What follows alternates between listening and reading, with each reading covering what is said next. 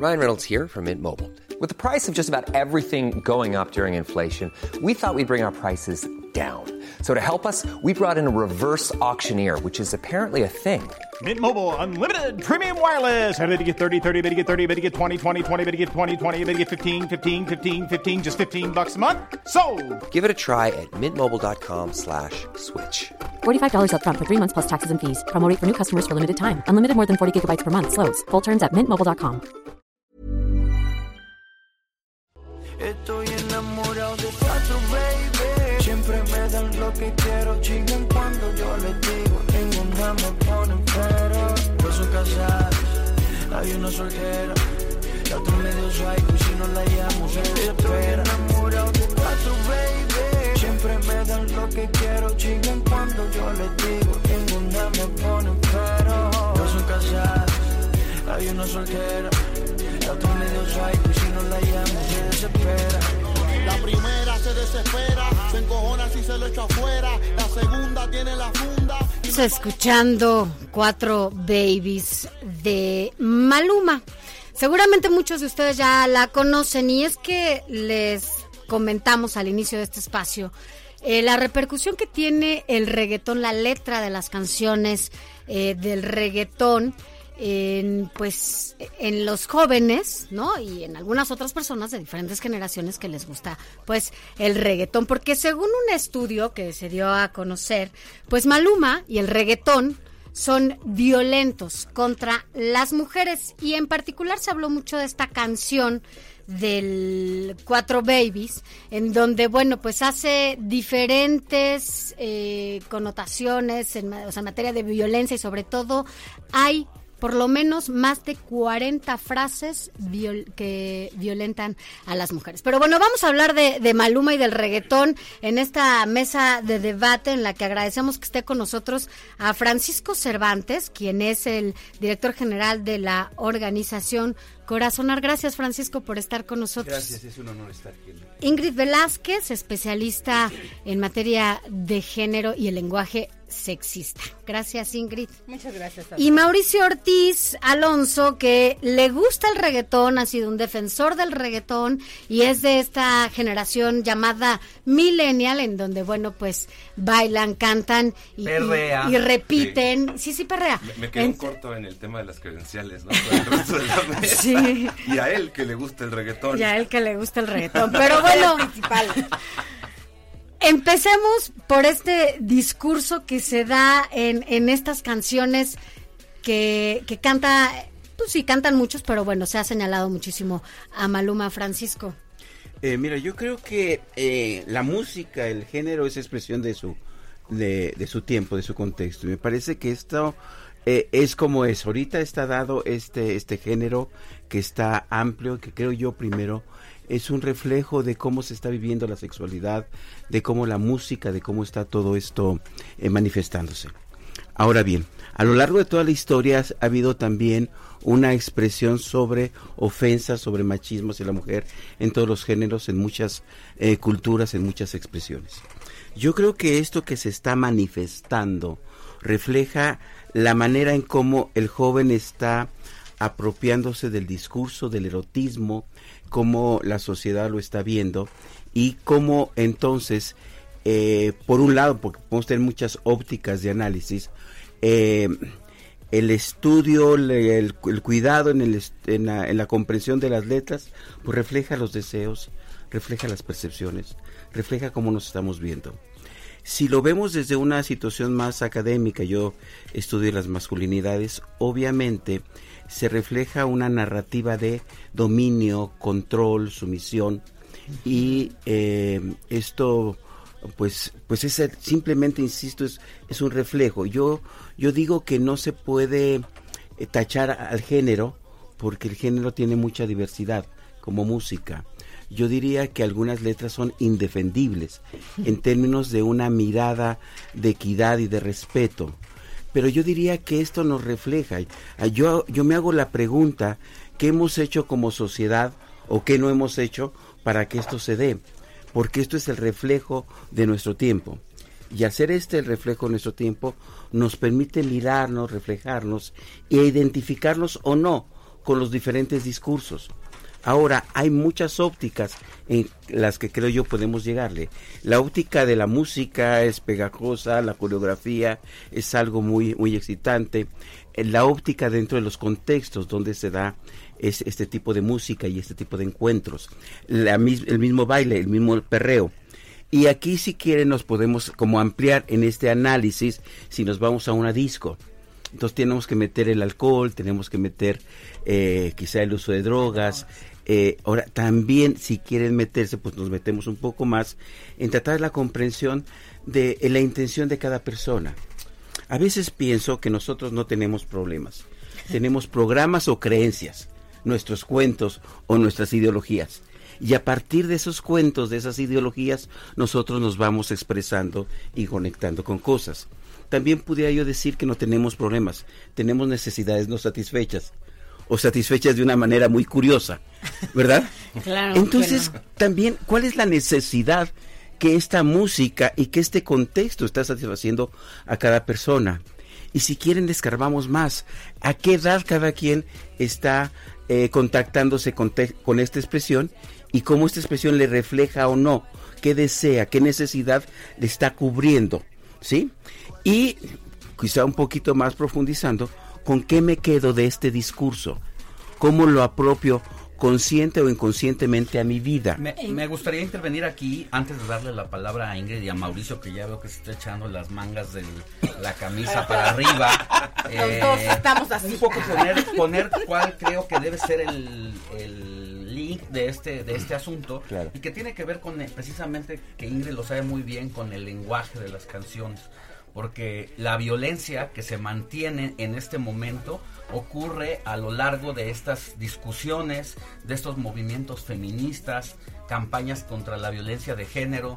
¿Quién no conoció la historia en la Ciudad de México de esta periodista que le gritaron adiós guapa, volteó por el taxista y lo metió a la cárcel? Eh, y que en medio de ese discurso, de ese movimiento feminista y también de hombres que apoyan el feminismo, pues ocurre toda esta este tipo de canciones en la radio y que son los artistas que están rompiendo el hit.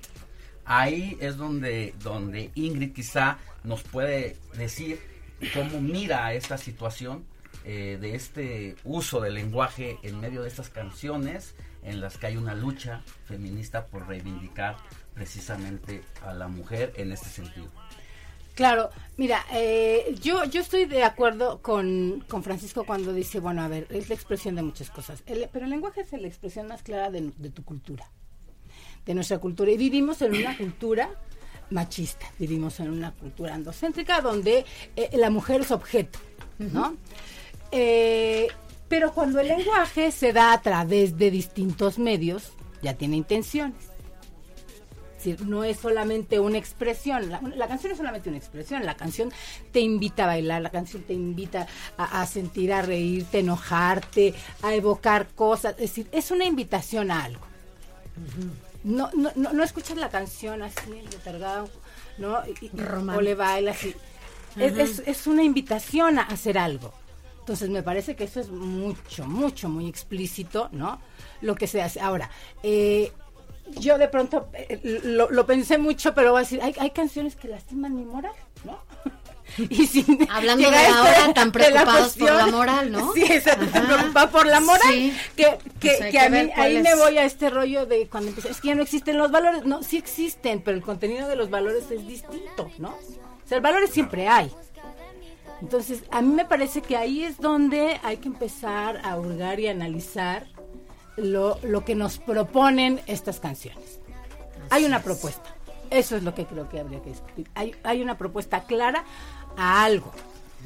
A ver, Hay Mauricio. una propuesta, sí creo, investigando la, la historia del reggaetón hay una propuesta a la rebeldía. Eh, el reggaetón surge en los, en los de los 70s a los 90s en, en Puerto Rico y en Panamá, que venían de, de- de contextos muy violentos en años anteriores, dictaduras, etcétera. Eh, como una influencia de- del reggae, ¿no? estos ritmos caribeños que son ritmos de protesta, de lucha, eh, fusionándolo además con el hip hop de Estados Unidos, que también es Este, otra música de la que se puede hablar muchísimo de las letras por, por el lenguaje que utiliza, pero que sin duda es de, de protesta y de lucha. Al vivir bajo el yugo de, de gobiernos represores y bajo el yugo de Estados Unidos, eh, la población, además que fue un ritmo que comenzó de manera este, underground, este, eh, ¿cómo se dice? No, no ilícito, sino que, pues, por- clandestino. Eh, muy para la clase obrera. eh, y después, al llegar a Estados Unidos, como todo, cobra popularidad y entonces el gobierno ya no lo puede contener. Eh, el uso del lenguaje, de este lenguaje que ya todos conocemos, que hemos visto, que hemos escuchado más bien, ¿Y qué te gusta? eh, pues no voy a decir que el lenguaje me gusta o me disgusta. eh, era la manera de revelarse. Ya que no podías tener un discurso político en la canción, eh, te revelabas a través del lenguaje y de la manera en la que describías las relaciones entre personas. Así comenzó, entonces fusionando el reggae con distintos ritmos como el merengue, como el hip hop, basándose mucho en las percusiones y se ha convertido para estos pueblos eh, del Caribe en un motivo de orgullo y en un motivo que los libera del yugo de los Estados Unidos y que además regresó haciendo un círculo completo a- hace unos días que fue la, la rebelión contra Roselo en Puerto Rico, hubo una gran alianza de reggaetoneros, ¿no? En la que eh, eh, se unieron eh, para echar al gobierno y para mandar a los jóvenes a la calle y entonces sí tomar un discurso político, además de que eh, eh, este ritmo con el paso del tiempo comenzó a ser la cuna de, de rockstars modernos que cantan, sí, eh, canciones de lucha como Residente de Calle 13, ¿no? que a mi parecer es uno de los grandes exponentes de la música latinoamericana actual. Entonces se recuperan muchas cosas y hay que comprender también el contexto de, de, de- de dónde surgen. Porque Por surgen de, personas que vivieron condiciones no favorables en, en- en la vida y lo que están haciendo es abriéndonos una ventana, sí muy explícita, a su realidad. Nos están retratando la realidad en, en- la están plasmando en una pieza de arte, porque toda la música para mí es arte. Y, y están eh, pintando eh, cómo es la relación, por ejemplo, hablan mucho de, de- de cómo se enamora uno en la pista de baile y qué pasa después. Hablan eh, y describen eh, como muy a detalle qué sucede con la infidelidad. Y, y- y Maluma, o sea, me parece una figura que no es como de gran trascendencia, es muy popular.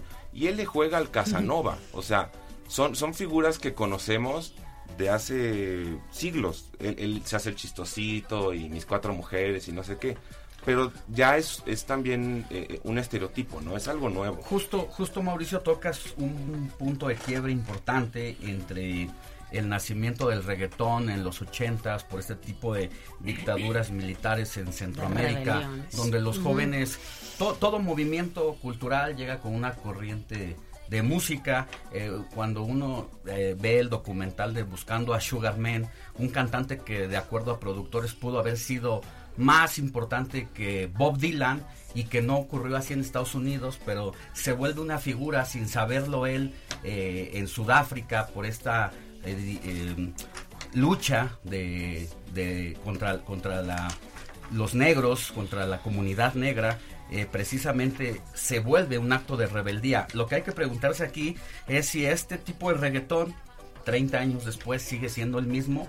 Y yo creo que no porque precisamente Residente de Calle 13 que es uno de los detonadores de, de este tipo de letras y versos eh, él mismo entró en una guerra en el que acabaron haciendo canciones en el que se eh, disputaban una canción contra otra de residente contra reggaetoneros Sí, precisamente porque ha llegado a otros niveles y hay países como Ecuador donde incluso se ha demostrado según sus propios estudios universitarios que hay incluso embarazos más eh, adelantados en las jóvenes porque consideran que este tipo de bailes las incita precisamente a tener Sexo. eh, sexo. Entonces ahí es donde donde se habla de pues no limitar la libertad de expresión, pero hasta dónde se puede considerar eh, un arte o cultura este tipo de... Ese tipo de... Ah, pero a ver, Ingrid, tú tienes una hija adolescente. O sea, es, es que el tema son estas nuevas generaciones, ¿no? Que, que van en este cambio, ¿no? De lo que decíamos, en este punto de quiebre, en donde el reggaetón ahora es diferente a, a- a sus inicios. ¿Qué pasa con estas generaciones? O sea, tú tienes una hija, además, ¿no? En, en plena adolescencia, que seguramente canta reggaetón y baila reggaetón. Y perrea, ¿no? Y perrea. Claro, claro. Yo, yo, la verdad es que eh, he escuchado las canciones, pero además me iba mucho con lo que comentaba este Mauricio. Mauricio, ¿no? A ver, de esto, ya existe un estereotipo del reggaetón y esto es lo que escucha la mayoría de los chavitos y las chavitas, ¿no? Es cierto que, que incita a, a las mujeres a tener relaciones, pero había canciones antes que te podían incitar, motivar a tener una relación sexual. A- aquí es como eh, las, estas letras de canciones, ¿no? Ponen, objetivizan a las mujeres, las cosifican. Este es, en este estereotipo que tú bien manejas de Maluma, ¿no? Es simplemente la nena la que está ahí. No es esta relación Y más cuando de tú vemos y los yo, videos, Tú y yo nos damos, Sí. ¿no? Ahora con- manejando mucho lo que manejan ahora No, los chavos. Tú y que- yo nos sí, vamos a dar hoy. retomando- con re- todo el amor sí. del mundo. No, es...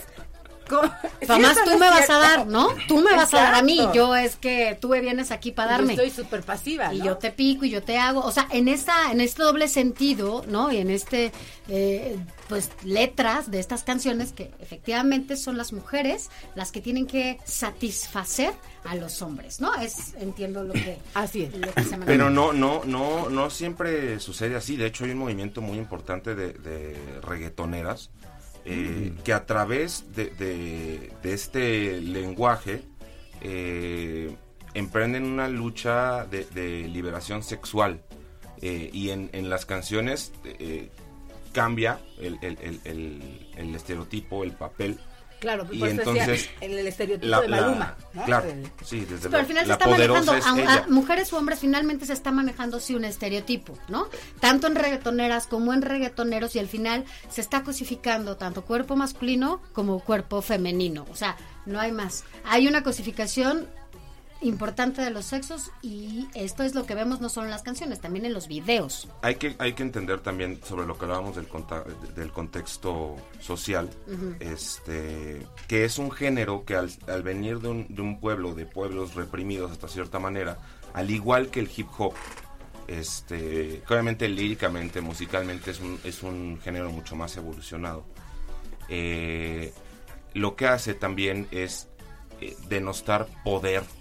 O sea, siempre, ya sea el hombre o la mujer, dependiendo quién esté cantando, tiene más poder que el otro, porque hay esta necesidad, al haber estado reprimido, de demostrar que yo soy aquí el, el- el que manda, ¿no? Este, entonces también va, va, va un poco por ese lado. A- además, este, Maluma, por ejemplo, volviendo al tema de Maluma, creo que se cosifica a sí mismo. O sea, Maluma es una cosa, es un producto y es un tipo que se cuida mucho Pues y se sale con sabe su y, y y finalmente es y- una, o sea, es una marca. Francisco. Claro, sí, así me parece que tienes mucha razón. Sí, eh, como, como género es un movimiento que reivindica, ¿sí? Eh, y yo creo que si nos vamos ahora ya al contexto un poco de los discursos y vamos al contexto también del tiempo, ahora la relación de géneros es diferente y creo que refleja lo que se está viviendo desde estas ópticas. Entonces, para ellos es su verdad, es su discurso. Ahora, si nos permitimos adentrarnos en esto, pareciera ser que la narrativa del discurso, la expresión y el erotismo es muy ah, un dominio muy explícito del varón en términos de lo sexual. Te, te tengo y, te- y te- y tengo a varias. Y viene, como bien dices, y me parece muy interesante, la reacción de las mujeres. Ahora yo también. Entonces, quizá, ojalá, esto eh, devenga en una mayor concientización de las relaciones de poder entre hombres y mujeres. Y quizás, eh, si le quiero ver un punto positivo a todo esto, es que eh, los que lo escuchamos o lo bailamos, y que yo creo que también tiene una sensación de disfrute, porque insisto, es el contexto mediante el cual alguien que se siente inhibido, sea hombre o sea mujer, se puede especiar, se, eh, pueda perrear, pueda abrazar y después me pongo el alcohol, me pongo la droga y entonces empiezan a surgir muchas cosas. Entonces, esta es una expresión. Ahora, si vemos esto y lo quisiésemos correlacionar con datos sociales, es como complicado, ¿no? Pero ¿qué se está dando en el paralelo de estas expresiones y de estos contextos? Sí, efectivamente tenemos incluso en México un mayor número de embarazos tempranos, un mayor número de uniones supuestamente libres, pero que cortan pronto.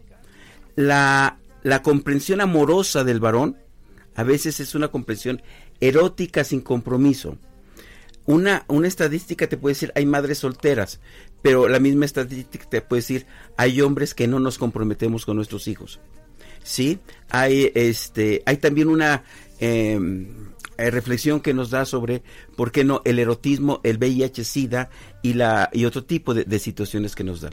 Entonces es difícil, es difícil este aseverar una cosa con la otra, pero están yendo en paralelo. Entonces yo rescataría efectivamente eh, el derecho al placer. Yo rescataría la situación de, de manifestarse cada quien. Bueno, eh, y veamos sobre qué contextos y en qué parámetros y cuál es la intención, cuál es el discurso masculino de dominio y cómo está respondiendo también la mujer y ojalá llegamos a relaciones un poco más profundas, más colaborativas, ¿sí? Porque también tenemos también pues que ver cuál, cuál, va a ser la consecuencia de estas percepciones y de esta ideología que se está dando. Eh, a usted si nos acaba de sintonizar, estamos discutiendo en esta mesa sobre el reggaetón que ha sido considerado por la Universidad de Chile como uno de los géneros más violentos contra las mujeres. Tenemos aquí en la mesa a Francisco Islas, psicoterapeuta bioneuroemocional.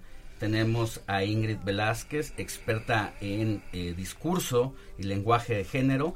Y tenemos a Mauricio Ortiz, que es defensor del reggaetón, un joven millennial. Y bueno, eh, decir también, y como un dato interesante, es que pues en medio de toda esta discusión que se está dando aquí en esta mesa y que se está dando precisamente allá afuera, pues resulta que el Grammy Latino consideró que no iba a predominar en sus listas la, ninguna nominación a ninguna de estas canciones, por mucho que estén reventando la radio. Hay un jurado de 20 personas desde hace 20 años y dijo, esta edición, en la 20, definitivamente no nos interesa esa, esa esas canciones, esa música, porque desde el punto de vista de estos expertos la consideran de alguna manera basura. Entonces, pues, eso es lo que nos En lo que viene este Grammy. Pero bueno, un poco para ir cerrando a los tres, eh, ¿tiene o no, con lo que estábamos escuchando, entonces, un impacto negativo a través de sus letras el reggaetón en estas nuevas generaciones? Yo me iría a algo bien simple que hemos escuchado últimamente mucho. Lo que se dice importa. Importa mucho. ¿Y cómo se dice? Mucho más. Entonces hay que tener siempre mucho cuidado qué es lo que decimos y cómo lo decimos, por dónde lo decimos. Eh, para mí depende de la conciencia que yo tenga, porque me están dando un producto cultural e ideológico. Y si yo me apego a eso, tengo que ser responsable de ser compatible o no con esa ideología.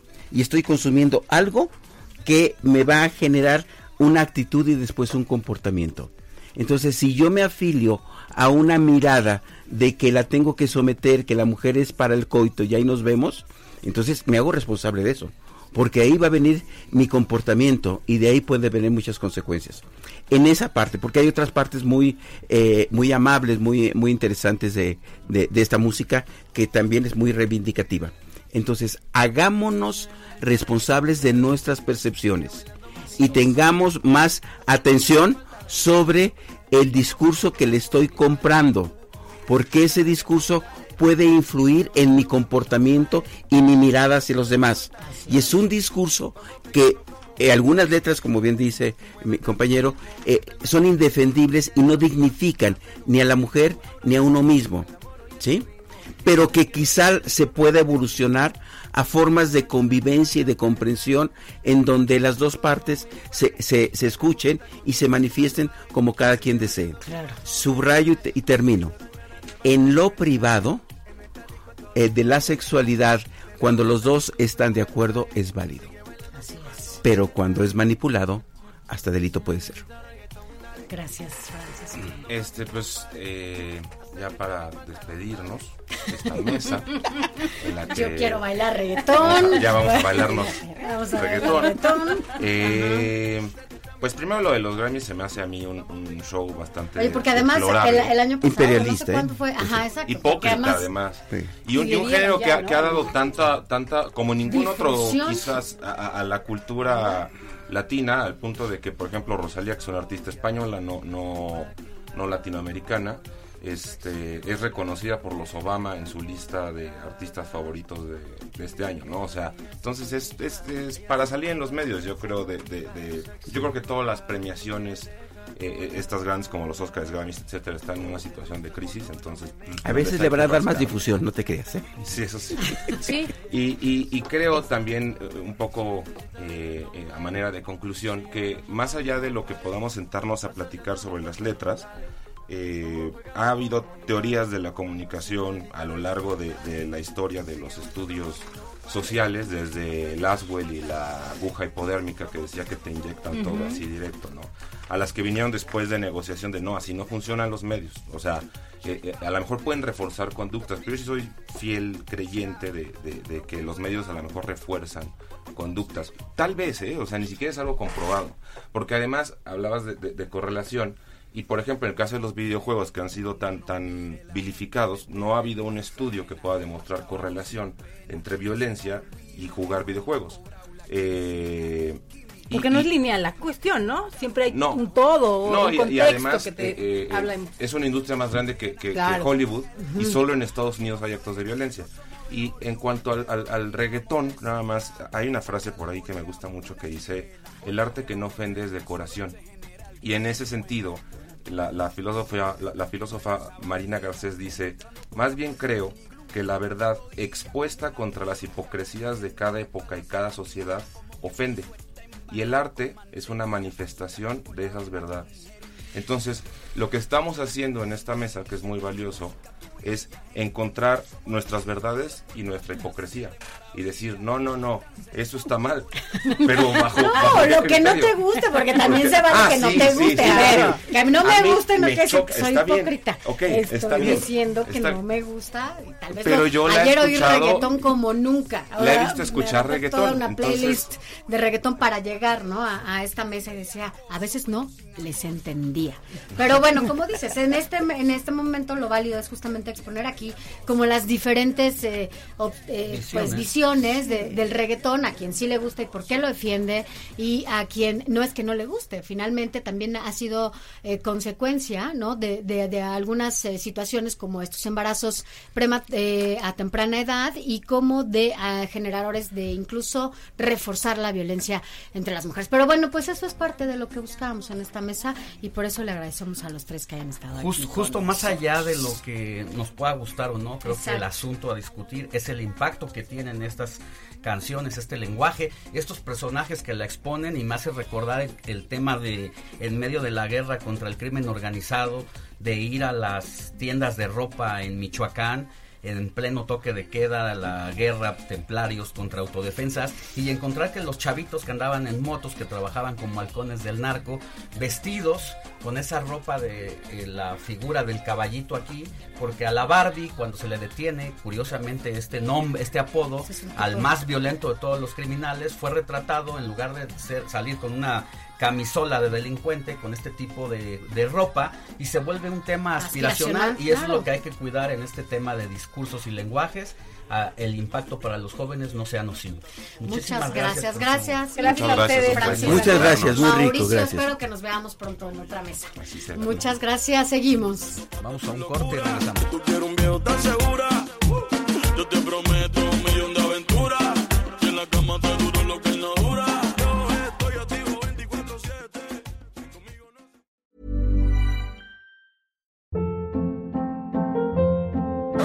Hold up. What was that? Boring. No flavor. That was as bad as those leftovers you ate all week. Kiki Palmer here, and it's time to say hello to something fresh and guilt-free. Hello Fresh. Jazz up dinner with pecan-crusted chicken or garlic butter shrimp scampi. Now that's music to my mouth. Hello Fresh. Let's get this dinner party started. Discover all the delicious possibilities at hellofresh.com.